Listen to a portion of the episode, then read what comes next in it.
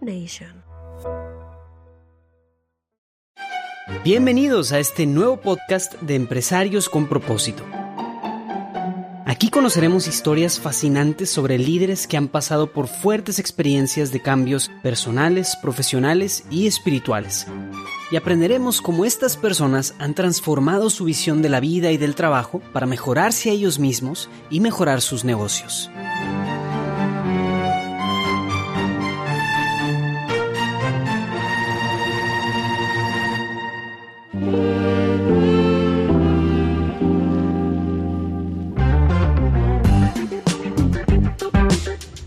Bienvenidos a un episodio más de Empresarios con propósito, el podcast en el que el empresario Julio Bayona y un servidor, Armando del Bosque, recibimos a otros empresarios de Jesús Work para compartir sus experiencias de vida, de empresarios, pero sobre todo de personas de fe. El día de hoy tenemos el honor de recibir a Alejandro Caro Osorio, presidente del Consejo de la empresa SAS Empresarial en Monterrey, México. Bienvenido Alejandro. Muchas gracias Armando, gracias, gracias por la atención, invitación y sobre todo por la oportunidad de participar. Espero les sirva a más personas. Gracias, muchas gracias Alejandro de nuevo por tu tiempo el, el día de hoy.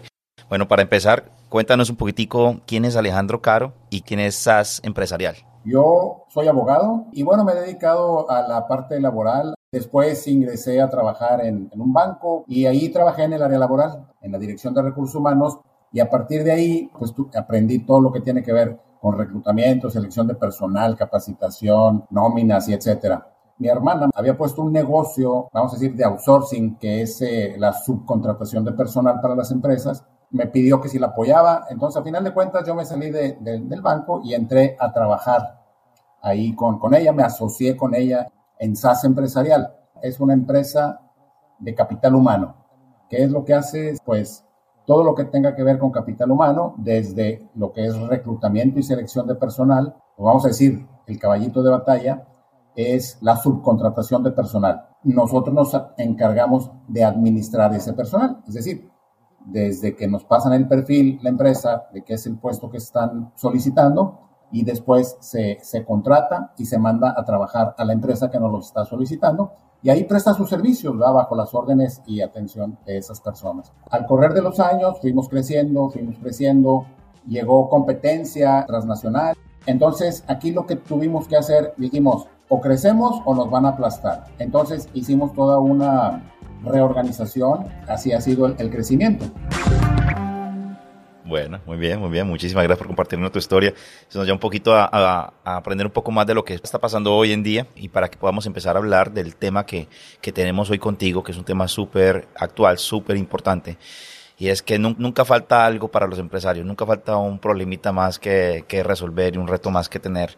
Y hay algunos que sobre los cuales tenemos más control que otros, pero cuando quien coloca ese problema es el gobierno con nuevas leyes, pues se hace bien difícil porque es algo que se te sale de las manos y no te queda sino acomodarte un poco, luchar, buscar la manera de sobrevivir, de seguir adelante a pesar de las circunstancias políticas por las que esté pasando un país. Y sabemos que México pues es, tiene unos retos importantes ahorita y desafortunadamente los últimos cambios en legislación con respecto específicamente a lo que está pasando en, en tu industria pues ha afectado bastante todo el tema outsourcing la gran pregunta es, ¿cómo ha hecho SAS empresarial para sobrellevar esta situación, para salir adelante? ¿Cómo has logrado sobrevivir a pesar de todas estas grandes dificultades? Efectivamente, en SAS y toda la industria se, se enfrentó en 2021 a una reforma laboral prohibió el outsourcing. El outsourcing entendido como lo que SAS hacía, de manera que a nosotros esa reforma nos pegó bastante. Se puede decir que nos, se nos redujo la facturación alrededor casi de un 60%. Es decir, eh, los ingresos de SAS eh, se cayeron de, del 100% al, al, al 40% en, en, un periodo de tres meses. O sea, fue algo este, impresionante. ¿Cómo lo capoteamos? Bueno, Voy a empezar por que SAS estaba preparado porque desde hacía ya un tiempo nosotros hicimos algunos cambios en SAS para profesionalizar nuestro servicio y nuestra empresa. Nos dimos a la tarea de garantizar que SAS subsistiera en el tiempo y dijimos, oye, va a llegar un momento en que nosotros ya no vamos a, poder estar aquí, porque aparte de nuestros hijos, a ninguno le había interesado trabajar en, en la empresa. Entonces necesitamos profesionalizar y que haya un gobierno de la empresa. Entonces lo que hicimos fue preparar a una persona para que fuera director general. Entonces había que crear un consejo de administración y salirnos nosotros de la operación, formar el, consejo de administración, designar un director general y un director administrativo, todo el flujo de la operación, cómo funciona, etcétera. Eso nos llevó cinco años más o menos en hacerlo empieza a operar el gobierno de la empresa por medio de un consejo de administración formado por, eh, eh, somos como ocho miembros del consejo de administración, y esto ha sido algo que, le dio sustento a, uno, dos, eh, el estar siempre apegados a la legalidad, hacer las cosas conforme las leyes lo establecen. Eso nos ha dado siempre mucha fortaleza. Entonces, estas dos fortalezas, cuando viene la reforma, sí nos pega bastante, pero tenemos la estructura para soportarlo y al prohibirse el outsourcing o la administración de personal, solamente se permitió en la ley otorgar servicios especializados. ¿Qué son los servicios especializados? Pues, por ejemplo, otorgar servicios de limpieza, es decir, una empresa de limpieza pone personal a disposición de una empresa para que haga la limpieza. Esos son servicios especializados. Entonces, ¿qué tuvimos que hacer? Tuvimos que reconvertir SAS, olvidarnos de lo que éramos para ahora ser una empresa de servicios especializados se hizo todos los cambios y sacamos los registros del registro de, prestadora de servicios especializados, que se llama REPSE. Ese, Al obtener esto, pues entonces muchos clientes ya no quisieron seguir porque había multas muy grandes si se incumplía en algo de la ley, pero otros clientes sí se quedaron y se quedaron con nosotros. El 40% de nuestra cartera se quedó, el 60% se fue.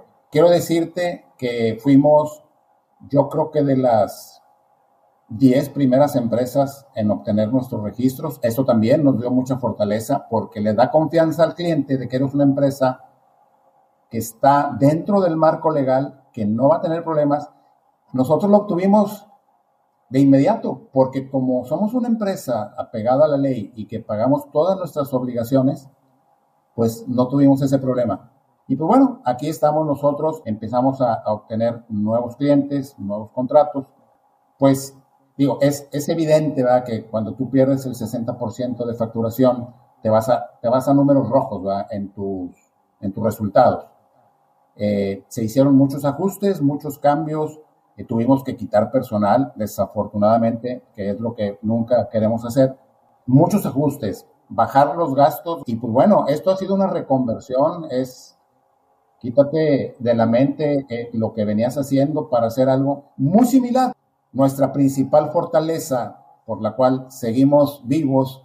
Hemos sido una generación que hemos aprendido a salir adelante en las crisis, ¿verdad? Y como dicen, si la crisis no te mata, te fortalece. Y afortunadamente siempre hemos salido fortalecidos de las crisis. Nuestra principal fortaleza, que dejé para el último, pues es Dios. Desde siempre hemos entendido que la empresa es de Dios, que nosotros somos administradores, porque así, así dijo Jesús, ¿verdad? O sea, Ustedes son simples administradores de los talentos, ¿verdad? Nos dio estos talentos para ser empresarios, para generar empleo, para generar bienestar, para generar bienestar a las familias. Y entonces en cualquier crisis, pues le dices a Dios, Señor, aquí está la empresa, yo estoy haciendo lo que tengo que hacer, sácala adelante, ¿va? porque es tuya. Y mira, no me lo vas a creer, pero y, luego se me pone la piel chinita de cómo, cómo Dios actúa y te saca adelante, ¿va?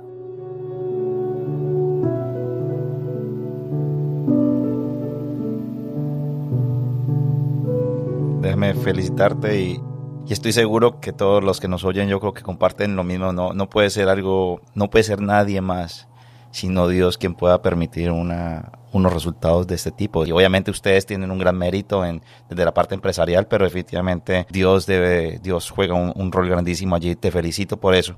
Nos has dado unas lecciones súper importantes, no solamente de cómo sobrevivir una crisis tan, tan, tan grave como esta, pero además de paso nos, nos diste consejos en en cómo institucionalizar una compañía y en, formación de, gobierno corporativo, una cantidad de información que creo que es súper valiosa para todos los que nos, nos oyen. La pregunta mía es, esa fortaleza principal que nos mencionas, ¿cómo llegó a ti?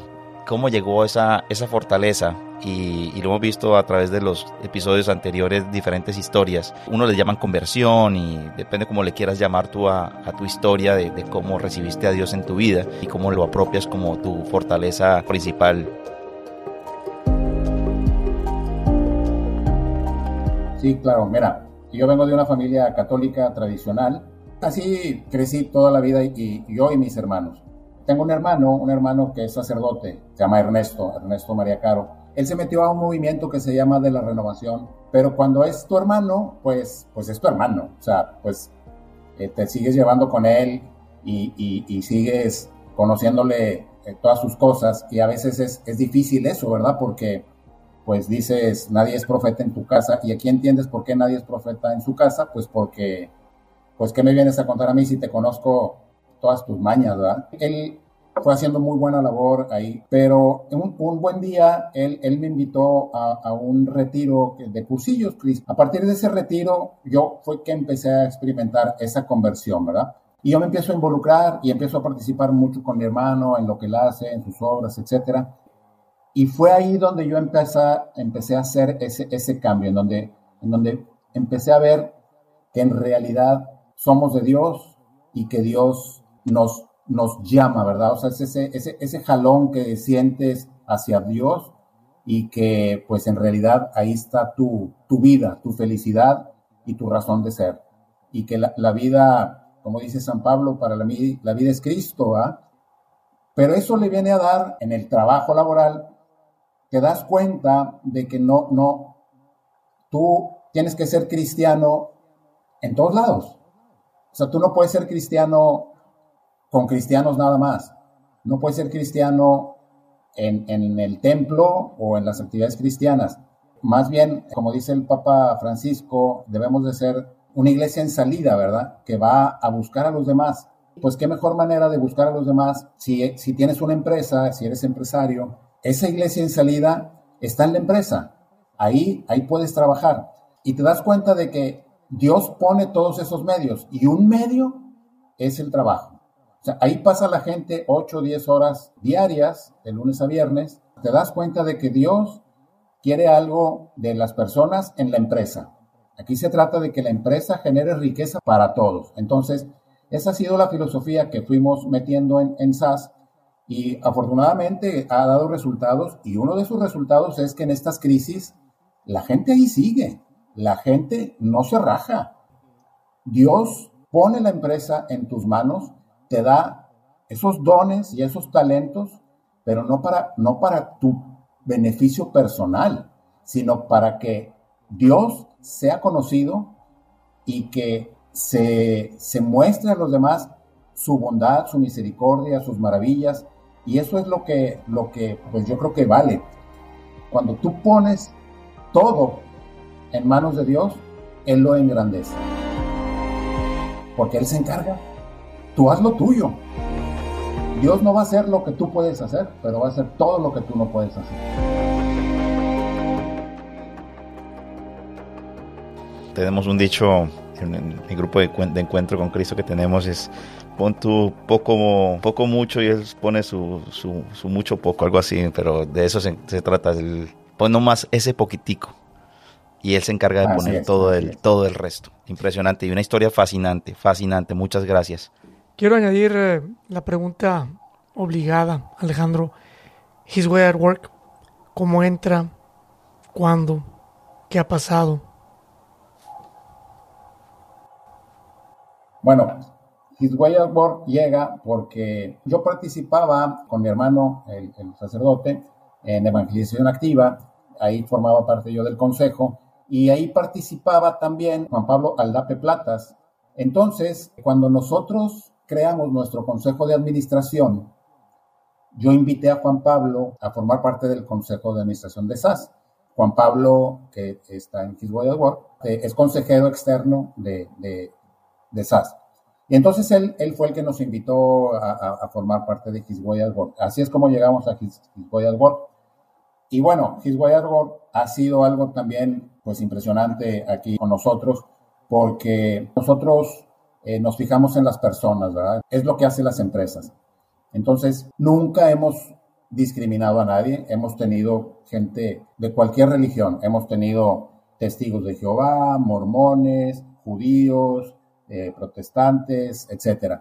Yo empecé a hacer oración, es decir, empecé a juntar a la gente, a los empleados de SAS, cuando yo todavía era director general, los empecé a invitar todos los lunes a las 8 de la mañana, media hora de oración, ahí en las instalaciones. Y fueron cayendo, así como, como las, las abejas al panal empezaron a llegar. A nadie se obligaba, pero pues la hora de entrada era a las ocho y media. Pues, a las ocho, el que quiera venir aquí a la sala de juntas a hacer oración. Y empezaron y empezaron. Y, y de ahí fue que, pues bueno, ahora vamos a hacer His Way Work, porque la gente se empezó a interesar. Dios siempre está, pero lo que pasa es que nosotros lo sacamos de los ambientes. O sea, siendo tú católico y estando trabajando en diferentes obras, llegas a la empresa y no quieres hablar de Dios. O sea, nos han venido imponiendo que, está mal hablar de Dios en nuestros ambientes. Y dices, ¿por qué? Vamos a meterlo. Entonces empezamos a meter a Dios a través de esta, de esta oración. Y la manera como lo hice, yo mandé un comunicado a la empresa y les dije precisamente eso. O sea, que a veces nos quejamos de lo mal que está el mundo, pero lo que pasa es que tenemos la culpa porque hemos sacado a Dios de las escuelas, de los ambientes, de los trabajos. Les dije, los invito a meter a Dios a la empresa. Y entonces das cuenta que la gente tiene hambre de Dios. Cuando el que tiene mayor jerarquía dice, vamos a meter a Dios, dicen, oye, pues qué bueno, qué bueno que lo haces, yo, yo le entro. Y se fueron metiendo, ¿verdad? Entonces, e, esta también es una invitación a los empresarios, pues que no tengan miedo, o sea, no, no pasa nada por hablar de Dios en nuestras empresas, en nuestros ambientes, en nuestras fábricas. Hay que hablar de Dios. La gente tiene sed de Dios, porque Dios puso en nuestro corazón el deseo de buscarlo. Pero si nosotros le apagamos ese deseo o no, le, no se lo facilitamos, pues tenemos una grave responsabilidad como empresarios, ¿verdad? De facilitarle al ser humano que pueda buscar a Dios. Porque ese deseo de búsqueda de Dios está en nuestro corazón, definitivamente. Interesante escuchar uno de los principales problemas que tenemos con los empresarios, uno de los principales miedos de los empresarios es la parte legal. Y aquí estamos escuchando un, abogado laboral diciendo que no hay ningún problema. ¿Cuál es tu experiencia, Alejandro? ¿Qué les puedes decir a los empresarios? Un abogado laboral que en su empresa metió a Dios, algo tiene que estar haciendo bien y algo debe suceder que pues no es ningún miedo. ¿Qué les puede decir a los, a los empresarios? Sí, mira, hay en este país hay libertad religiosa y está reglamentado. Yo puedo tener la religión que quiera y puedo hacer mi vida religiosamente de la forma en que yo quiera. Lo que no puedo es forzar a nadie. No puedo ni discriminar a nadie como empresa por sus creencias y tampoco lo puedo obligar a nada. Pero yo en mi empresa sí puedo decir, aquí somos, aquí yo soy católico y pues puedo tener un, lugar con alguna imagen, puedo invitar a, la gente a orar, hacer una misa dentro de, mis instalaciones. Está prohibido el culto en el público, pero aquí en lo privado yo puedo eh, tener mi religión, puedo tener mi altar, puedo tener una, este, una misa, ¿verdad? No hay que tenerle miedo. O sea, nosotros debemos expresar nuestra fe en todos lados. Esa es la iglesia en salida. O sea, hay que llevar a Dios a todos lados. No, no puedes dejar a Dios en tu casa, ni, ni, encerrado en el templo.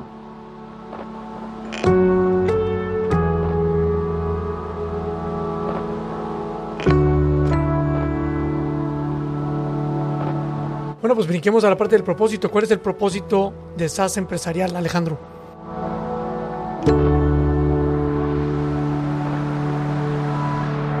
El propósito definido por el personal, el personal de SAS, es servir a Dios. Y luego dice, generando bienestar a las personas y valor a las empresas. Es decir, a través de nuestro trabajo vamos a generar, vamos a servir a Dios si cumplimos con generar bienestar a las personas y valor a las empresas. Creemos que Dios nos tiene para eso en la empresa. Entonces, servimos a Dios o cumplimos con lo que Dios quiere de nosotros cuando generamos bienestar a las personas y cuando generamos valor a las empresas. Ese es el propósito de SAS.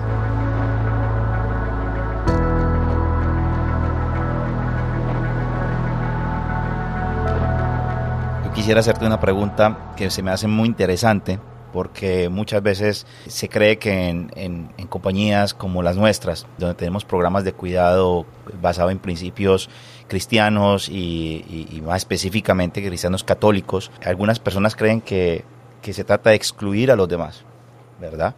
Pero el caso tuyo es, muy interesante porque además de, de, todo lo que nos has contado, tu director, director general de la compañía, entiendo que pues que no profesa la misma fe tuya, que creo que es judío. Así es. Cuéntanos un poco de, de, esto y cómo ha sido el hecho de tener el director de tu compañía de otra religión, cómo ha funcionado eso con, con, un, con una cultura de cuidado basada en principios cristianos que tú has traído y has tratado de fomentar en la empresa. Nosotros, como lo dije hace rato, nunca hemos discriminado a nadie por sus creencias. O sea, aquí puede trabajar quien sea. Desde hace mucho tiempo ingresó este Salomón Goldberg, se llama Salomón Goldberg, que es este es judío, y, fue a quien luego escogimos para prepararlo como director general. Pues él se fue involucrando mucho en la empresa, y yo sabía que era judío, pero yo mantenía muchas pláticas con él acerca de la fe, y él me platicaba de, los judíos y de lo que hacen y todo lo que celebran, muy interesante. y yo le platicaba de lo que yo hacía dentro de, de la fe católica, al punto de que pues tenemos mucho en común, ¿verdad? Los, los judíos con, con los cristianos.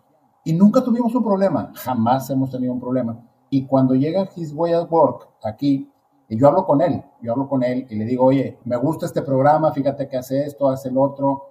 Entonces, partiendo de la base con él de que es el mismo Dios, entonces él estuvo de acuerdo y dentro de lo que es la religión católica, el, cristianismo, pues Cristo vino a traer la buena nueva de Dios y a salvar al mundo. Nadie que crea en Dios puede estar peleado con eso. Entonces, no batallamos nada, ¿verdad? Porque pues partimos de la base de que servimos a Dios y es el mismo Dios y Dios quiere que nosotros, sus hijos, seamos felices. Quiero aprovechar para enviar un saludo a Salomón. Tuve la fortuna de participar en algunas de las sesiones de implementación y efectivamente todo el equipo, la verdad que todo el equipo de SAS empresarial es maravilloso y pues Salomón sí se sale un poco del molde porque es judío, pero es completamente integrado en esto y es una excelente, gracias Julio por traerlo a colación, oportunidad de demostrar cómo esto no es proselitismo religioso. Para ir ya cerrando, yo te quería pedir el favor de que nos dieras un par de consejos muy concretos para aquellos empresarios que están pasando por momentos difíciles, complicados, no por algo que ellos hayan hecho en la compañía, sino por una situación similar a la que tú has pasado, algo del gobierno, algo de la industria, regulaciones, de cómo tú crees que tú ellos pueden salir adelante de la manera como tú lo has hecho. Para mí serían tres, tres importantes, ¿verdad? El primero es pon a Dios al frente de tu empresa, confía en Él. Segundo, sé un empresario. Haz lo que tienes que hacer como empresario. Ponte dentro del marco legal, porque Dios ama la justicia y el derecho, dice la escritura. No te salgas de ahí. Y tres, haz todo lo que tienes que hacer. Échale todas las ganas, haz porque Dios va a hacer lo que te falta. Algo bien importante que muchas veces se nos escapa de la Sagrada Escritura en los Evangelios, Cristo repite muchas veces, no tengan miedo, no tengan miedo. Estos serían mis consejos. Perfectos, súper claros. Y mi última pregunta, ¿qué no hacer cuando quieras traer a Dios a la empresa?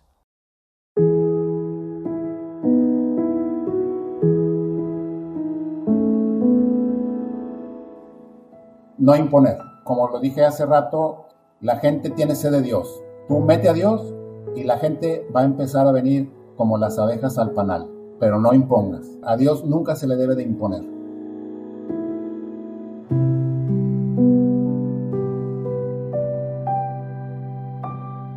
Excelente, muchas gracias. Muchas gracias Alejandro por estar con nosotros.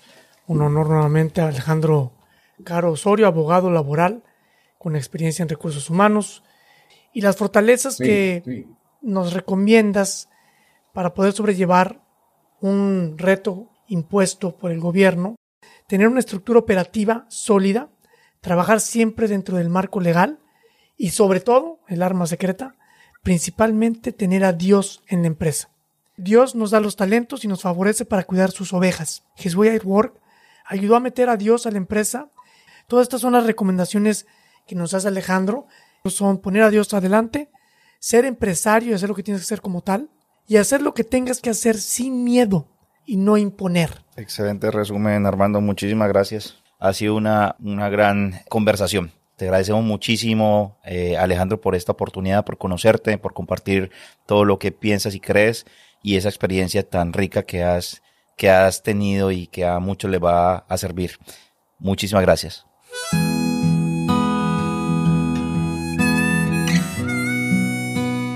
No, pues las gracias sean dadas a Dios y yo agradezco mucho a Dios eh, por gente como ustedes, como Armando, como tú, que, que dedican gran parte de su tiempo para atraer gente al rebaño, porque al final de cuentas, de eso sí nos van a pedir cuentas, ¿verdad? De lo que te di, qué hiciste con ello, y si a ustedes están haciendo lo que, lo que Dios quiere, traer ovejas al, al, al redil, ¿verdad? Al rebaño. Los felicito también, las gracias sean dadas a Dios. Yo tengo como para hacer un, dicho que dice, a nosotros no nos van a preguntar a cuántas personas convertimos, sino a cuántas personas invitamos. Y eso es lo que queremos hacer con este podcast, poder llegar a la mayor cantidad de personas que puedan aceptar la invitación de Dios a traerlo a sus compañías. Y recuerden que la principal compañía, la, primera, la principal empresa que uno tiene es su familia, es por donde debemos empezar. Y bueno, ya después los que tengan la oportunidad y, y el encargo de Dios de tener una empresa y colaboradores a su cargo, pues lo puedan hacer de, igual forma. Y solamente recordarles y invitarlos que por favor nos sigan, le den like, inviten a más personas que, que sigan escuchando este podcast y que se unan al movimiento de traer a Dios a las compañías. Les mando un abrazo a todos, muchísimas gracias. Gracias Alejandro. Buena tarde.